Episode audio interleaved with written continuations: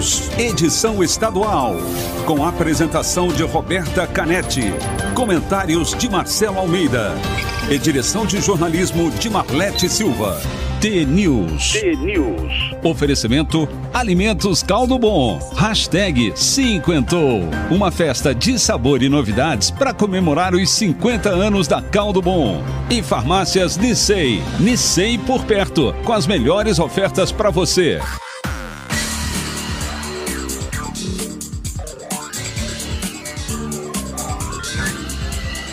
T-News. horas e um minuto. Um ótimo dia para você que está sintonizado na T, a maior rede de rádios do Paraná. Você ouve agora a análise do noticiário do Brasil e do nosso estado. Participa da programação pelo WhatsApp, o 419 92770063. Com transmissão ao vivo, aqui pela Rádio T, também no YouTube e no Facebook em vídeo. T-News desta terça-feira, 11 de maio de 2021. Começa já. Bom dia, Marcelo Almeida. Bom dia, Roberta Canetti. Tudo bem? Tudo bem, você? Legal. O super frio, a gente tá meio combinando. Agora na tela dá pra ver ali hoje. É. Os lookinho. Meio parecido, assim. sem Azul combinar. marinho, sem vermelho. combinar. É. E hoje tem vídeo, então, é? Hoje voltamos com a Voltamos. transmissão em vídeo. Ontem deu um bug e aí não teve. O pessoal ficou achando que não tinha programa até, sabia? Meu Deus. O pessoal perguntando, não vai ter T-News? Gente, tava na rádio. Tava na moda antiga. É. Tava na rádio. Bom dia a você, ouvinte todo dia. Hoje é terça. Hoje é terça-feira. Terça-feira já, hein? Vamos lá, vamos de Almatê antes para começar o programa? Bora. Vamos embora. Alma Nunca deixe de agradecer por cada lição aprendida, mesmo que tenha sido difícil. Perceba que somente o melhor resultará e cada dificuldade é somente um degrau no caminho. Lições. Lições importantes devem ser aprendidas e quanto mais depressa, melhor. Não tente se esquivar delas ou rodeá-las. Reconheça seu valor e encare-as de frente. Não seja como uma agulha de vitrola presa num sulco, repetindo sempre os mesmos erros. Quando tiver vontade de mudar, mude. Quando quiser ser diferente e viver uma vida vitoriosa, decida-se nesse sentido e você conseguirá. Por que não começar agora a ver somente o melhor na vida e aproveitá-la como ela deve ser aproveitada? Pense e reflita. Convite aí. Legal, né? Muito legal. Muito legal. Esse aqui não é da Van de Luz, não. Essa não vem de Londres, não. Essa não Essa tem é, acho que é ator desconhecido. Acho. autor desconhecido. Mas tá? vai. Mas Será vale, que tá né? circulando nas redes sociais? Não, essa é meio antiga, né? Essa Você viu é- por quê, não? Hum. Porque ela fala da, da, da vitrola aqui. Ah, é é um detalhe que eu não tinha prestado atenção? É. Valeria um É desafio assim, aí ó, pra ela quem fala prestou assim, atenção. não seja como uma agulha de vitrola presa no, num sulco, repetindo sempre os mesmos erros. Tem gente que não, de algumas gerações que não ia entender, né? Não sabe nem o que, gente que é tá agulha, nem, nem agulha, nem vitrola. É que nem os meus filhos, quando eu falo caiu a ficha. É, ficam caiu a parados ficha, olhando. Que é. será que é isso, né? que, que tá- que ficha que é essa? né? É. Bem isso. Vamos lá então. A gente vai começar com uma notícia positiva hoje: o aumento do emprego formal no Paraná. O mês de abril foi o melhor dos últimos sete anos na colocação de profissionais no mercado, com carteira assinada pelas agências do trabalhador do Estado. Ao todo, 10.877 pessoas conseguiram emprego no mês. Desse total, 557 foram encaminhadas via Cinefácil, que é o aplicativo para consultar as vagas de emprego de acordo com o perfil profissional.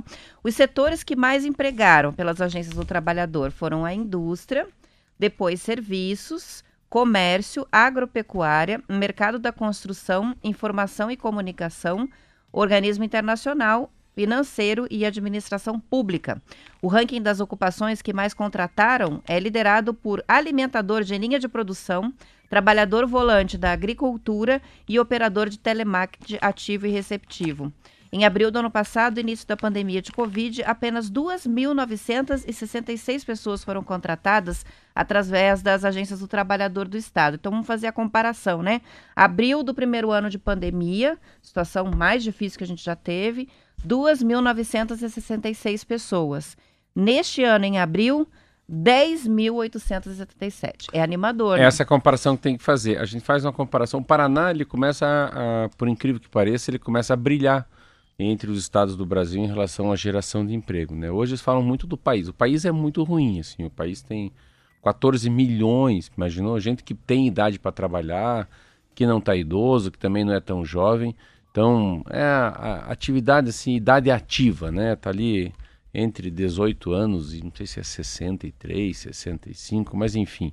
São 14 milhões e 300 mil pessoas sem emprego. É muita coisa para um país como o Brasil. Existem mais aí uns quase 6 milhões de pessoas que são os desalentos, que eles dizem que são as pessoas que já nem procuram emprego, já nem vão procurar eh, mais emprego, não deixam currículo e, e muita gente na informalidade. O aumento de emprego no Brasil geralmente é na informalidade. O Paraná tem uma, um jeitão de ser diferente, que é a história do agronegócio e das cooperativas. Então, o Paraná sempre teve essa vocação de ser um estado mais, mais correto, né? de, de geração de emprego, mas pagando imposto e com carteira, carteira de trabalhador assinada. Isso faz uma diferença enorme. Mas os dados são muito bons. assim Você vê que ali a construção civil foi um, foi um puxador durante a, a própria pandemia, não perdeu muito. Serviços menos, o agronegócio acaba puxando muito. E o que a gente fala mais ou menos já há um ano aqui também é essa, essa industrialização do Paraná, né? É a história dessas regiões metropolitanas de Londrina, Maringá, aqui nos Campos Gerais, muito Ponta Grossa. Então essa geração de emprego é muito grande. E a gente fica feliz, né? Comparar um ano com um ano. A gente nem a gente tá vivendo a pandemia, mas eu gostei quando você comparou o mês de abril, março do ano passado com esse ano e você vê que a diferença é muito grande. Você ficar vendo números crus assim é pouco, né? A geração de emprego para o Paraná, mas a gente tem que comparar o factível com a verdade, né? Então a gente tem que comparar pandemia com pandemia, que é 2020 com 2021. É, Mas- mas para ter esse cenário, né? A diferença de um cenário que a gente tinha em abril do ano passado e o que já mudou até agora, né? Então, assim, mostra claramente um reaquecimento de alguns setores, né? E isso é bom. A gente, é, principalmente nas grandes cidades, tem visto aí o impacto da pandemia na questão do emprego quando olha na rua e vê famílias inteiras desabrigadas, né? Isso. Pedindo dinheiro no sinaleiro, vendendo balinha, e isso, o crescimento dessa população de rua é um sinal claro do desemprego, né? E eu li uma pesquisa no IBGE hoje, essa madrugada, aqui no Valor Econômico, que fala bem disso, do resgate da esperança. Tem muito mais esperança o próprio empresário do que o consumidor. Que isso é uma coisa positiva também, né? Então, pode ser que o empresário já esteja olhando uma tendência de melhora que o próprio consumidor, o cidadão comum, não esteja vendo. Então, já está se reinvestindo, já está comprando novas máquinas, pensando em contratação, vendo que haverá uma onda. Há sim uma, uma- Eu não sei como é que é, cada um na sua vida pode olhar o que aconteceu nesse sábado. Né? Eu olho sempre pela padaria, pela cafeteria. E sábado, assim, um dia antes do Dia das Mães, foi um dia surreal. Eu conversei com alguns amigos meus, donos de restaurante, conversei com um amigo meu que é dono de shopping. Eu percebi isso na padaria. Nossa, a venda foi assim um negócio surreal. Então, a, a vacinação aumentando, o nível de vacinação, a- os índices na televisão dando que tem ainda espaço na UTI, que as UPAs não estão cheias, vai trazer sim uma- um resgate de esperança muito rápido. Eu acho que o comércio no segundo semestre, olha, pode ser que eu esteja sendo muito otimista, mas eu acho que vai ser assim um segundo semestre maravilhoso. Muito bem, que assim seja. São 7 horas e 9 minutos, várias participações eh, de ouvintes chegando sobre esse assunto e outros, mas vou destacar antes do intervalo do Marcos, que hoje está romântico aqui. Ele é ouvinte de Guarapuava, Marcos Vinícius, e diz que está ouvindo o programa, como sempre, lá em Guarapuava, com a Fabiola Bonfim, que é a esposa dele, né? É, e ele pede para a gente mandar um abraço para eles, que estão escutando, e diz, aproveitando, é, para dizer que ele ama muito ela. Oh, Ó, vamos fazer o recado aqui? Não, esse aí, é- só falta aquele assim, um beijo, assim, né? Parabéns para vocês dois. Então, nossos ouvintes apaixonados aqui na Rádio T às sete da manhã. Ah, muito bem. São Valeu, 7 Fabiola. É Fabiola aí? É a Fabiola e o Marcos Vinícius. Um abraço, Marcos. Um beijo, não, um beijo da Roberta para Fabiola, um abraço meu pro Marcos. Isso aí. Vamos pro intervalo e a gente já volta com mais notícias.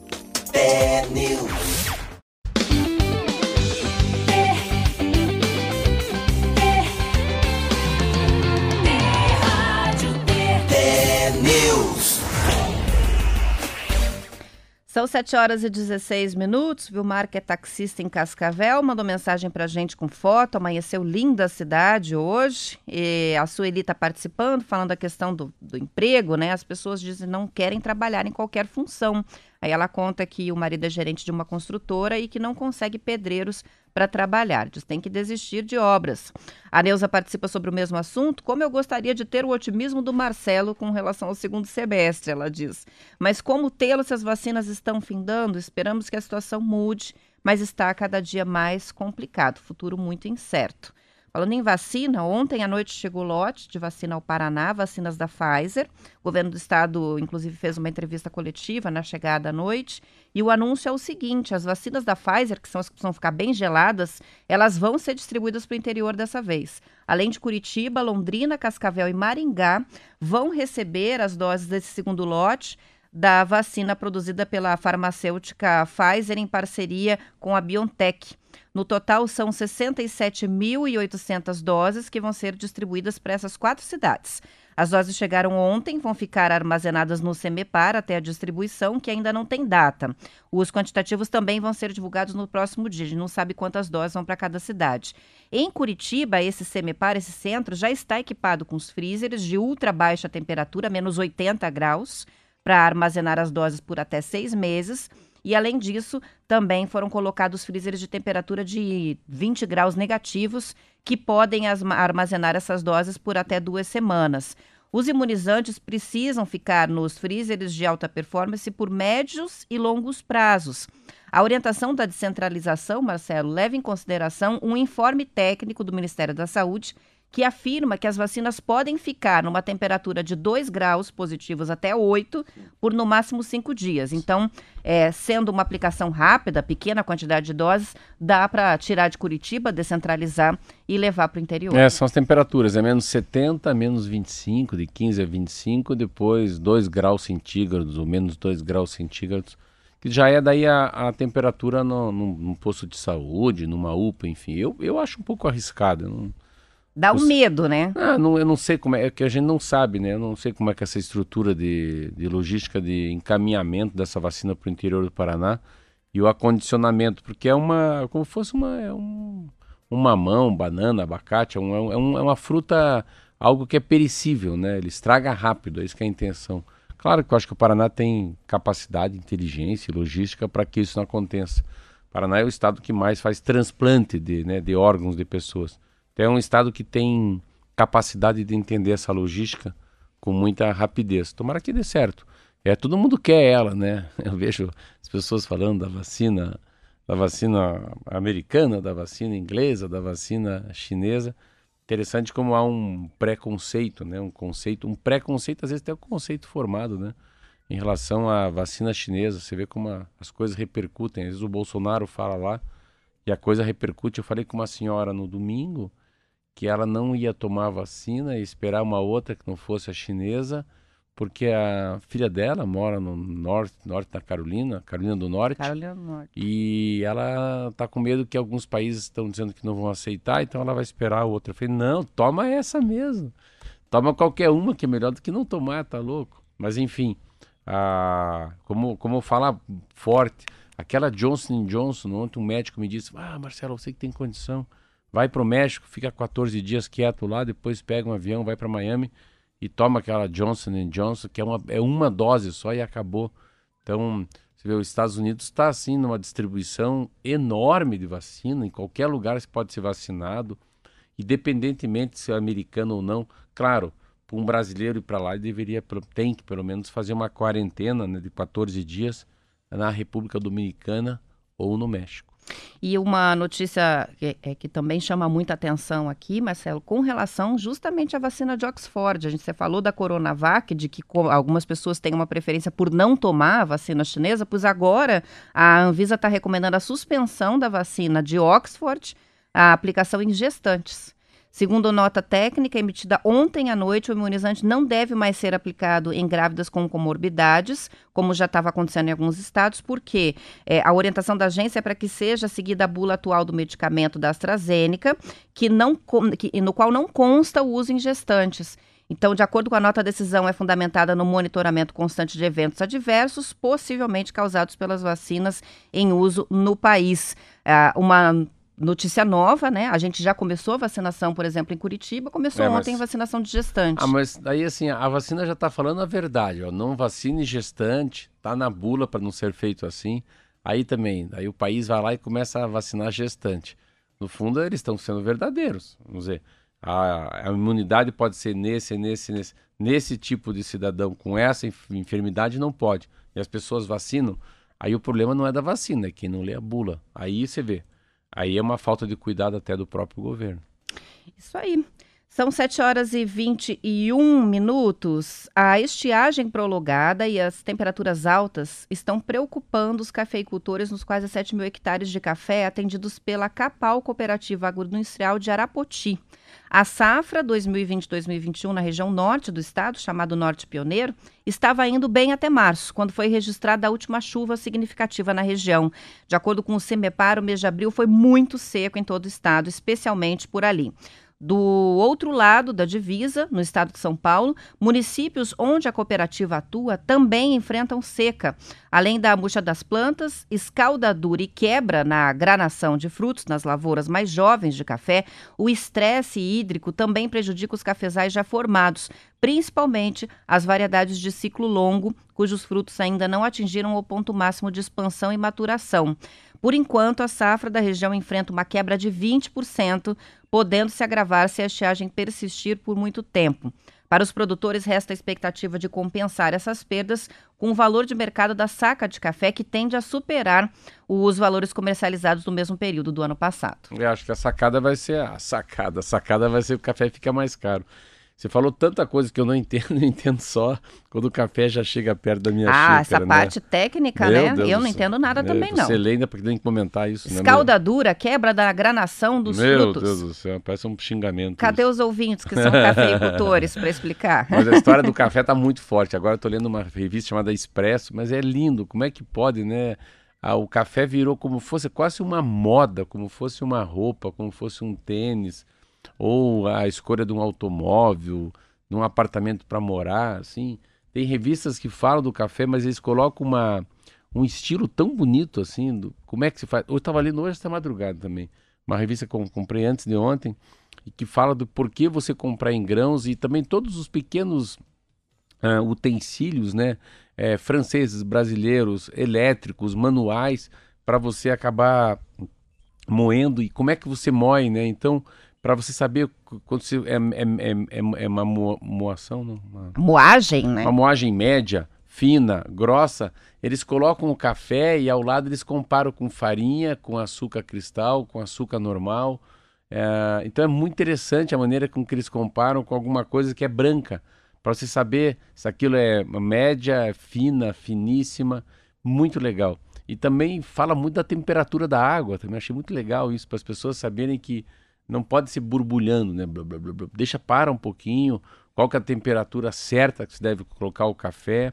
Senão você queima, né? O café, se você coloca a água fervendo. Tem muita gente que passa com a água fervendo. E eu aprendi já há alguns anos isso, né? Não, é. Ferveu, desliga, deixa descansar um pouquinho. Isso, e aí sim isso. você passa. E também porque você pega o filtro e joga uma água no filtro antes, não joga diretamente o pó. Então, mas tem. São pequenos detalhes que tudo aquilo bem acertadinho, no final, o, o, né, o sabor do café é bem diferenciado. São 7 horas e 25 minutos. As cooperativas de crédito ampliaram as estruturas físicas e alcançaram os grandes bancos em número de agências. Em contrapartida, os maiores bancos do país fecharam agências, movimento que já vinha acontecendo nos últimos anos, mas que foi acelerado pela pandemia. Um levantamento feito pela Folha de São Paulo, Marcelo, com dados do Banco Central e de cooperativas, mostra que o maior sistema, o Cicobi, tem 3.523 pontos de atendimento espalhados pelo país, atrás do Banco do Brasil, que tem 4.161. O Sicredi, o segundo maior sistema cooperativo, aparece em sexto lugar, com 2.033 agências, logo depois do Santander. A cooperativa de crédito é uma instituição financeira formada pela união de pessoas para prestar serviços financeiros aos associados. No sistema, os associados são, ao mesmo tempo, donos e usuários. Eles têm acesso aos principais serviços disponíveis nos bancos, como conta corrente, aplicações financeiras, cartão de crédito e também empréstimos. Eu, eu fui uma. Você vê como é que é, o que, que a Rádio T me fez. Eles são ouvintes meus, me convidaram um dia para conhecer o Cicred. Eu já tinha sempre essa coisa do Cicred com, a, com as cooperativas do agronegócio. E sempre fala de Cicred, eu fico um pouco assim, nossa, que legal que é isso aqui, alguma coisa a ver com o interior do Paraná. E o Cicred, sempre eu vi muito Cicred no interior do Paraná e pouco Cicred na capital. Sim, eu estou indo para o Cicred, eu já fui para o Cicred, tenho um cartão do Cicred. E o Cicred tem uma coisa que os outros bancos não têm, que é a, essa virtude da simplicidade. E ele é um banco muito simples, porque ele não tem dono. Então, é uma sensação boa saber que o meu dinheiro do Cicred vai ser utilizado para financiar um avicultor, é, uma, vai, vai ser financiado para ajudar alguém no campo. Essa visão que eu tenho, nem sei se é assim, mas eu fui para lá com esse motivo, que o meu dinheiro seja para ajudar os pequenos e que não tenha dono, né? Essa principal... Alguém específico, não né? É, o fulaninho é o dono do banco. Não, o banco é uma cooperativa. Todo mundo é um pouco dono do banco. E daí eu queria fazer um empréstimo para a própria padaria, que eu sou sócio, e fiz uma coisa que achei muito interessante. Fui lá e calcei um valor lá na conta. Eu falei, ó, eu quero emprestar esse valor também, o mesmo valor que eu coloquei na pessoa física, eu quero que você empreste para minha para minha padaria. E aí o juro ficou muito baixo e tem um, um tem uma coisa assim de um fio de confiança, um olho no olho, sabe essa história? E eles me dão uns brindes que são os brindes legais, me dão umas xícaras da Cicred e são essas pequenas coisas que me encantam com o Cicred, você vê. Então, a, a gente parece que fica mais paranaense. Então, essas cooperativas, né, de agronegócio agora, a cooperativa financeira, que é a Cicobi, que você fala aí, esse setor, é muito legal, muito legal. Eu, eu me senti muito bem e você se sente, é, engraçado, você se sente pertencido, é um pertencimento a um grupo de pessoas diferentes. E agora eu estou vendo quanta gente está indo para lá também, largando os grandes bancos, né? Então, quando o Sicredi está crescendo, as cooperativas financeiras estão crescendo, os bancos que têm dono estão fechando suas agências. Vê a diferença. O que, que eles trazem para de diferente? Você era tratado como uma pessoa e como não um número. Você é tratado como um cidadão e não pelo número de uma conta bancária. E isso faz uma diferença enorme. É, agora, o declínio dos bancos e essa crise que a gente vê dos bancos convencionais e tradicionais são duas frentes, né? A gente tem as cooperativas de um lado, as cooperativas, como a gente acabou de citar, mas também as novidades tecnológicas, as fintechs, os bancos digitais, contas digitais também, que estão substituindo o, o, convencional. Eu acho que são duas coisas, né? A cooperativa dá um tratamento mais humanizado para os seus Sim. clientes, porque são sócios, são parceiros, é um clima diferente.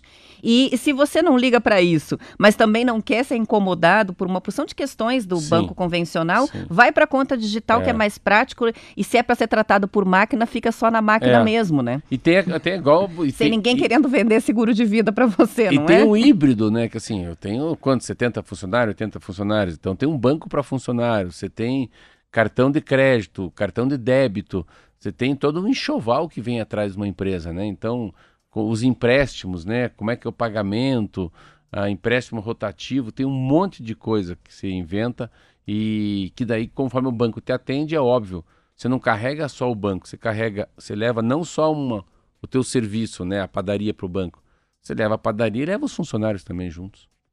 São 7 horas 29 minutos. Antes da gente encerrar a edição estadual, registro a participação do Adriano de Paranapoema, que está com a gente no YouTube, o Gerardo de Paulo, o Arildo de Campo Mourão, Marcelo. Tem também a participação que chega aqui de Araruna.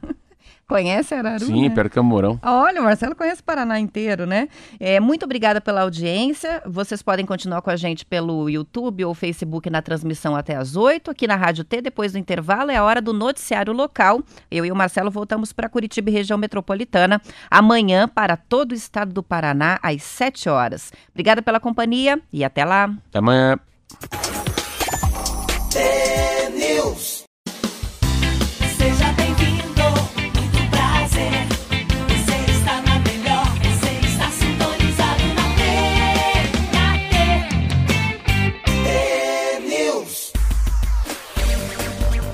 São 7 horas e 34 minutos, enquanto atletas brasileiros esperam autorização da Anvisa para serem vacinados com as doses da vacina contra a Covid que foram doadas pela China para a Comembol.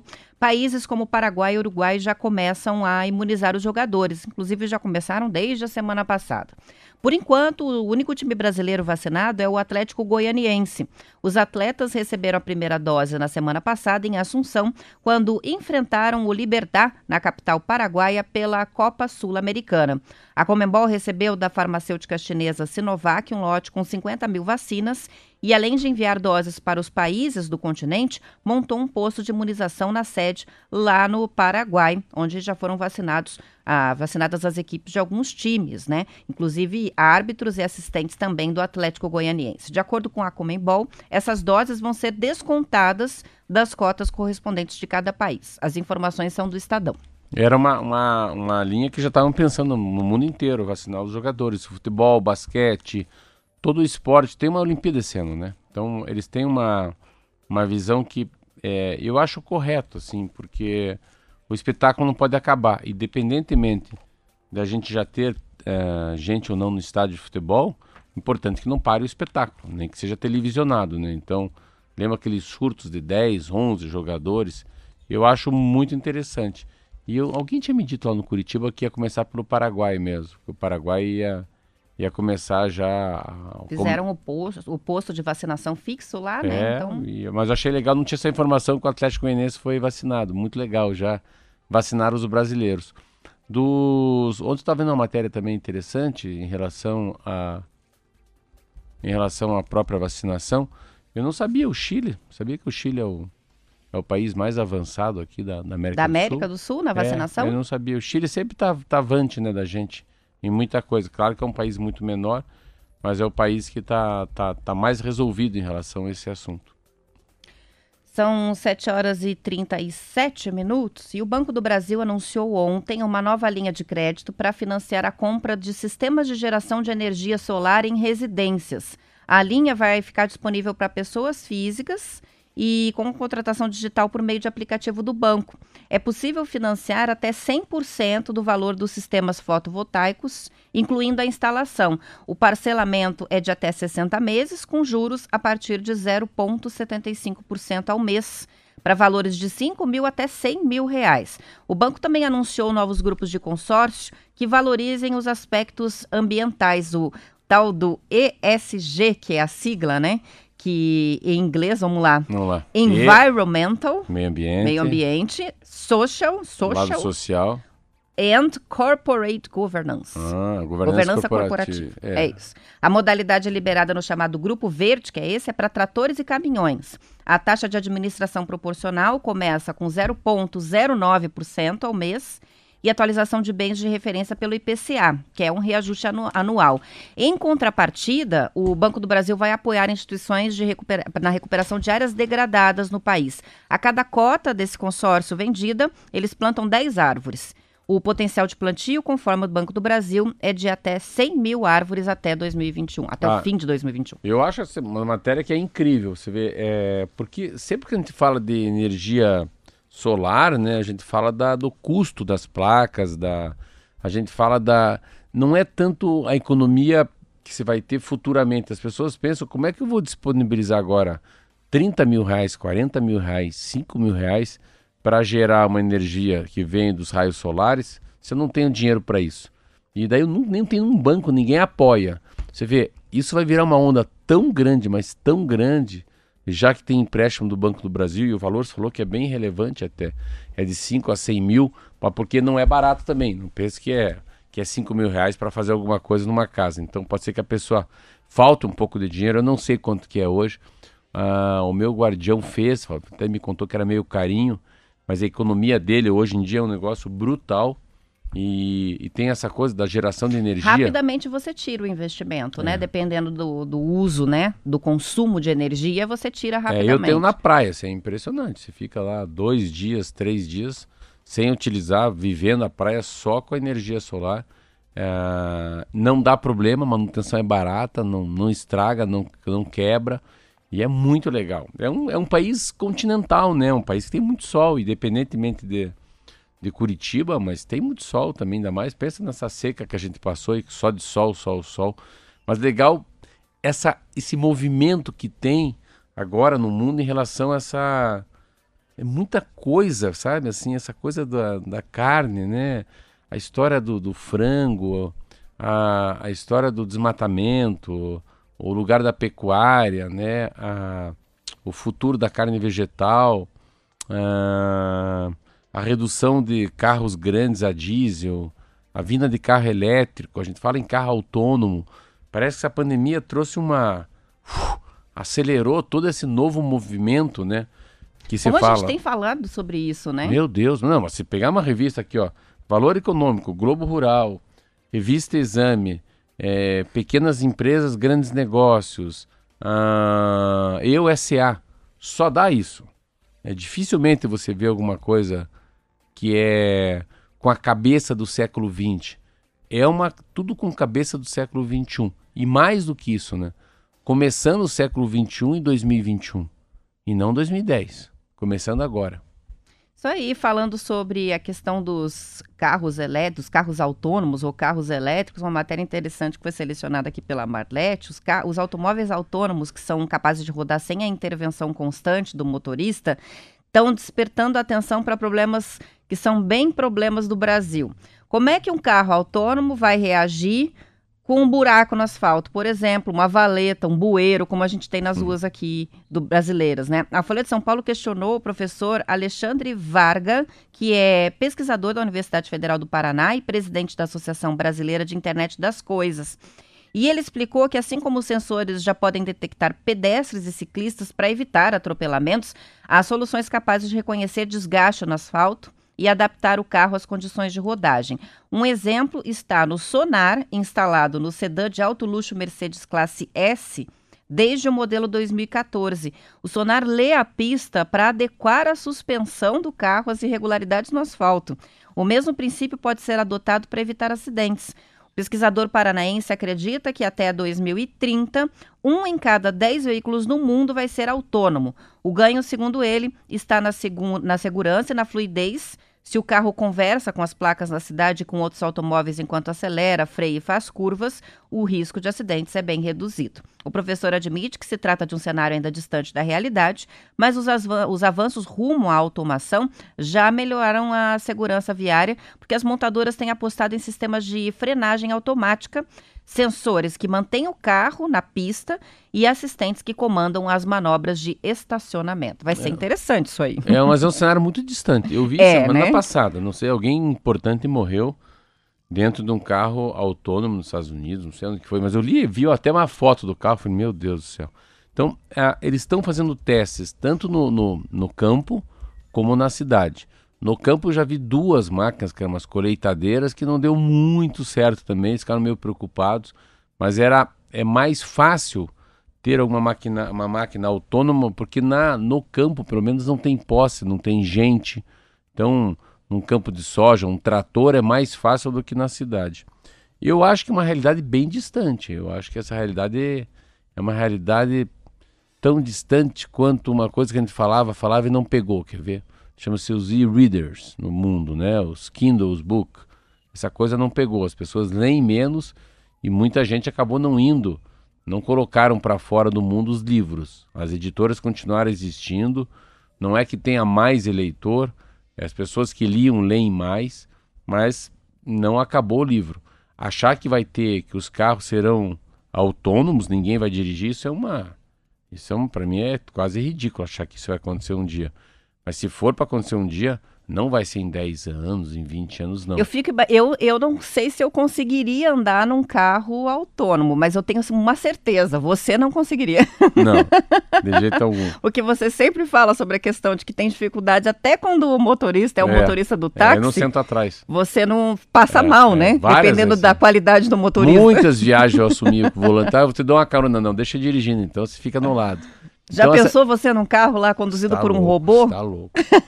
então essa sensação do autônomo, eu acho que é uma sensação que está muito distante. Mas o que é importante é que eles estão indo atrás, né? Pensa, cada vez que você pensa em carro autônomo, pensa quanta coisa que sobra né, de tecnologia boa, de coisa importante, quanto estudo que você pode adaptar no carro que é dirigível, né, por seres humanos.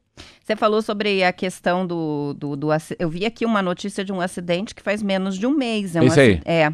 Foi em abril, é um carro da Tesla que bateu aí. em uma árvore e pegou fogo no Texas. Esse aí. Duas pessoas de 50 Morreram. anos de idade morreram. Mas esse, esse, esse ach- você Então, achou? Achei a notícia aqui Você na achou BBC. quê? Porque o dono da Tesla era a capa de uma revista, tá? Deixa eu arrumar isso aí. E daí eu vi uma matéria assim, não acredite em bilionários. Muito legal. Hum, então é Uma- esse acidente aí. Daí eles falam desse acidente, que é uma Tesla, já é um carro elétrico, que deu uma porrada e morreu, fogo. Isso, tem até a foto desse acidente. E isso já deu uma paralisada no mundo inteiro novamente. Então, cada vez que tem um acidente com, com uma marca muito importante que está avante, volta aí uns, desce uns 3, 4 andares. É, né? retrocede, né? É. A gente tem a participação do Carlão, do Centro Cívico, dizendo que ele também. Ele falou: Eu não ando nem como motorista, imagine sem. Eu estou com o Marcelo, é igual você. Carro autônomo, nem pensar. Participações que chegam também. O Moleda, ele diz, é, com relação a. A gente falou sobre o café né, no estadual e ele está participando sobre esse assunto para contar para gente que já existem especializações. Ele falou: tem duas lá em Minas Gerais, uma sobre pimentas e outra sobre café. Ele diz: a minha sobrinha fez essas duas, hoje está trabalhando em Amsterdã, ensinando sobre isso. É uma nutricionista com sete anos de experiência. Uma carreira dedicada especificamente ao café. É uma Interessante, coisa louca, né? é, virou uma coisa muito fina, virou uma. é, o café agora tem propósito, sabe? Ele deriva muita coisa, né? É, o encontro de pessoas, né? Esse glamour de, sabe, o lado romântico das pessoas, o poder falar, poder ouvir, poder conviver. Não é com cerveja, com vinho, nem com chá, é com café. Então, o café faz parte da vida das pessoas? Faz. A cada 100 casas no Brasil, 97 casas têm café. Mas agora o café saiu da casa e assumiu o lugar dele de, de muito, né, de, de muito louvor, que é as cafeterias. Então, há 30 anos atrás ninguém tomava café em padaria. Comprava-se pão é e ia para mesmo, casa. né? Isso não existia. Essa e é hoje toda, cada esquina tem. Se Tem um você tem café. um bairro sem cafetaria, você fala, ué, Não é cadê? um Onde é bairro. que toma café aqui, É, não né? é um bairro. Tem que ter. Tem participação também do Rogério de São José dos Pinhais, marcando presença aqui com a gente, o Elismar e o Ricardo de Colombo, que estão indo para o trabalho, contando inclusive que passaram pela linha verde e que a neblina tomou conta. Na região da minha casa, que é seminário, ali também, de manhã, parecia que a gente estava dentro de uma nuvem. O carro Tinha estava muita dentro de nuvem, uma né? Nuvem. uma foto, uma amiga minha mandou aqui. Bastante. Neblina é sinal de sol, né? E a gente já tá vendo o sol aparecendo aqui em Curitiba bem forte. O Arnoldo diz que ele mandou uma mensagem dizendo que ficou longe para ele para levar abacate pra gente. Pelo jeito, o abacateiro dele tá dando frutos. Ele que Eu mora em quatro barras. hoje. Você falou do abacate, mas ele tá em quatro barras. Ah, mas manda, manda uns abacates pra gente aí, sim, pra gente fazer É. o, o avocado toast. Olha que Olha, eu fiz em casa já, fica uma delícia. É, você colocou ricota ou não? Coloquei, É fiz mesmo? a pastinha de ricota com abacate, o tomatinho, o manjericão, Verdade? azeite de oliva. Saiu? Comprei um pão de centeio maravilhoso de fermentação natural Vai e virar, fiz vai virar minha em casa. concorrente. Olha né, lá, Desse jeito. já isso é espionagem industrial lá na, na prestinaria, já fiz a receita em casa. São 7 horas e 48 minutos, a gente vai para o intervalo, já voltamos para as notícias de Curitiba.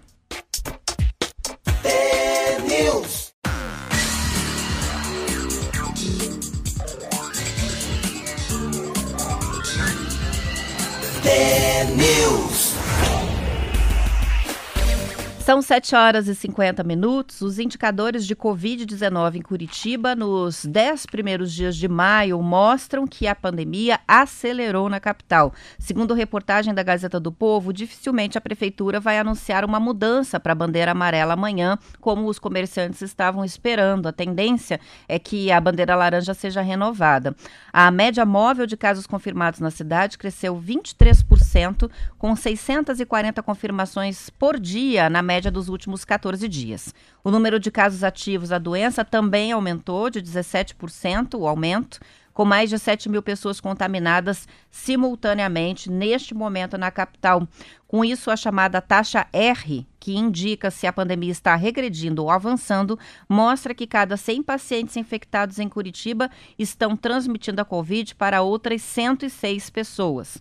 A média móvel de mortes mostra uma leve alta, 4%, com 24 mortes por dia, em média, nas últimas, na última semana, na verdade. A taxa vinha em queda desde meados de abril e agora voltou a apresentar uma tendência de elevação. Não dá nem para dizer que é o Dia das Mães. Ainda não, Não deu porque tempo. acabou de acontecer, né? Dia das Mães A foi- gente sabe que foi movimentado, a gente sabe que os restaurantes ficaram lotados, lotados dentro do limite novo, né, de É. espaço, mas não é impacto Ah, do não Dia é, das não. Mães isso É. aqui, porque é 14 dias atrás. Ah, são dados assim, eu não sei, assim, não... engraçado, não é o que eu tô sentindo. Você pega em relação ao Brasil, o Brasil tá estabilizado, num número alto pra caramba, né? Se o Brasil tá com duas mil mortes, mas faz muito tempo, todo dia. Ah, o que a gente sabe, de fato, é que não vai trocar bandeira, né? Então você vê como é engraçado, que quando ele falou que abriria domingo os comércios pro Dia das Mães, e que sete dias depois do Dia das Mães vai estar tudo fechado, de fato, então a bandeira não vai voltar a ser igual ao Dia das Mães. Domingo, com certeza, vai servir o takeaway já, né? É o delivery. É, delivery. mercado takeaway. fechado? Sim. Os- né? é, a, a gente vai esperar agora a nova. Não, os mercados são fechados domingo, anúncio. né? A princípio estão fechados Aí tá- aos domingos, só abriu nesse domingo, Dia das Mães, tudo funcionou. Foi uma É, a exceção. então a princípio vai fechar domingo de volta. É, se a bandeira for renovada, possivelmente sim, vai ficar fechado. A gente tem participação de ouvintes chegando sobre a questão dos empregos. A gente tem o Ricardo é, falando sobre a ouvinte que o marido trabalha, né, uma construtora e não consegue mão de obra, precisa inclusive cancelar obras. Ele diz: não, o problema não é que os pedreiros não querem trabalhar, e sim o salário que está sendo ofertado no mercado.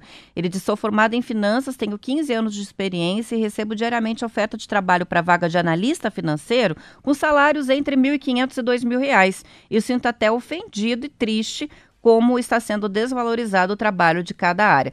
Esse é um aspecto até pontuei Também, aqui no é. intervalo, né? Tem um aspecto, acho que salário Não baixo consegue também, preencher não. a vaga, provavelmente vai ter que mexer no salário. E veja que, que eu, quando a gente, eu, eu sempre trabalhei muito com, com muita coisa minha, eu faço reforma, pinta, aumenta.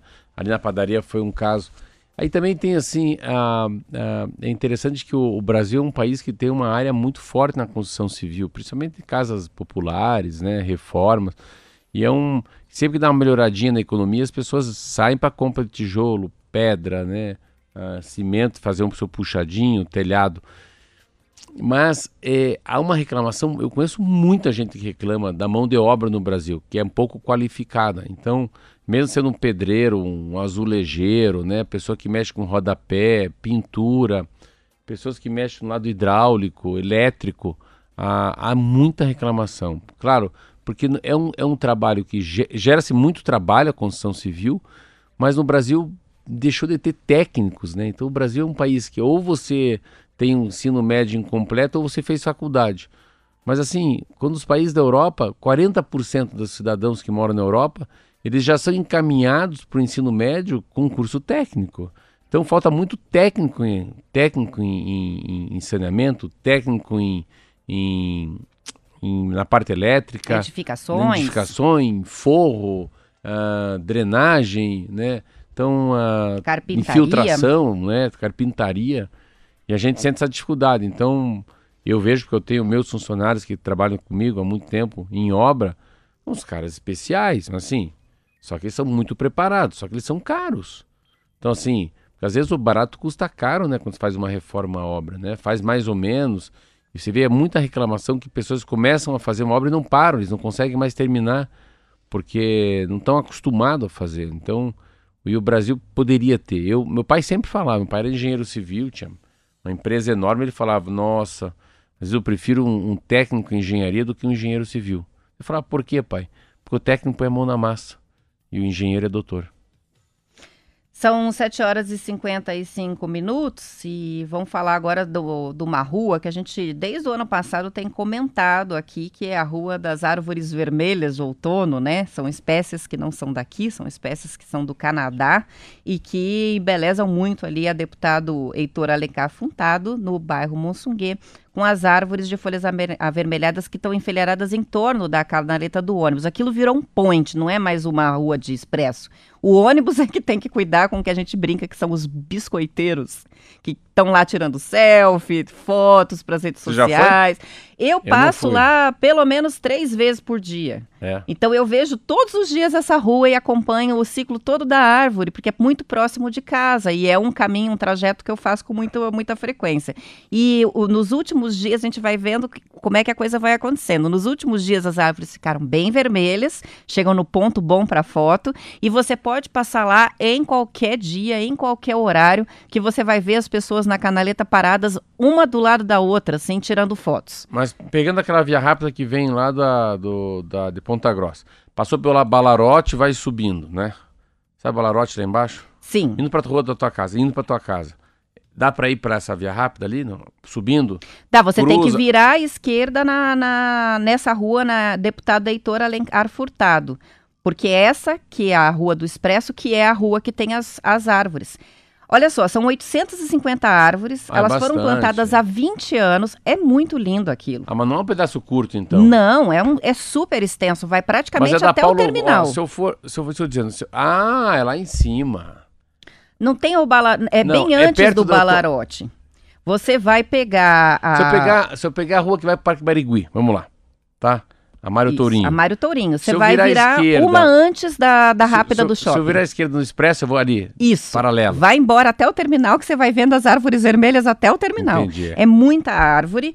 é, e, a- e foi uma coisa que foi planejada lá atrás, né? Eles plantaram há 20 anos e que agora, desde o ano passado, é que a gente está vendo, né? Com mais. Ficou, as árvores cresceram e tá uma coisa linda. Foi pensado, então, né? Foi, foi planejado. Essa espécie é liquidam. Vem do México, dos Estados Unidos. Também eu já falei o ano passado aqui sobre isso, que tem muito no Canadá, na Canadá, no Canadá. A ideia de plantar essa espécie foi de um engenheiro florestal que se chama Roberto Salgueiro, que trabalha para a prefeitura. Ele percebeu que as árvores iam formar um túnel verde para os ônibus ali e depois, com o amadurecimento, um corredor de folhas avermelhadas que chama bastante atenção. As folhas que pegam mais sol ficam com vermelho mais forte. Todas elas caem conforme aumenta o frio e as nossas novas folhas vão nascer na primavera. Então elas vão ficar bem peladinhas as árvores No depois, inverno. né? É aquela que faz o ciclo. Em entrevista ao G1, esse engenheiro contou que há 42 anos ele se dedica à coleta de sementes, plantio e cuidado de mudas. Já plantou mais de 310 mil árvores pela cidade e que está envolvido em novos projetos para Curitiba. Um deles é colorir os 7 quilômetros da João Galberto e Avenida Paraná com ipês brancos, roxos e amarelos. Que Pensa legal, no que vai hein? ficar, hein? Esse é um cara bacana de entrevistar depois da pandemia. né? Muito legal. Eu super admiro o trabalho que foi feito Eu vou lá ali. ver como é que é. Eu vou lá de bicicleta pra dar uma olhada. Ainda tem, Vá, né? vá e, e ali você vai ver que o pessoal caminha, vão famílias inteiras, casais de namorados. Daí é engraçado que para o carro desce uma pessoa toda montada, como a gente brinca, né? Que são a- os- Então- as influenciadoras então é aqui- digitais é- que vão é- tirar é- é- fotos. É, quem vai daqui pro Campo Comprido, vai pro Campo Comprido. É quem Isso. parte desse lado do Barigui pra lá, é isso? Mário isso Tourinho aí. pra lá. Pega a rua da canaleta e Eu vai achei embora. que eram umas 20 árvores. Não, é umas muita 10 árvore. árvores. Você vai, você vai querer voltar lá todos os dias de bicicleta, Marcelo. é muito bonito mesmo. Cuidado só com a questão do ônibus, né? Mas acho que até os motoristas já se acostumaram, eles vão devagarinho, porque eles já sabem que ali é o point agora. É o jeito. São 7h59, vamos encerrando por aqui. Amanhã a gente volta às 7 em ponto com mais notícias. E até lá. Até lá, até amanhã.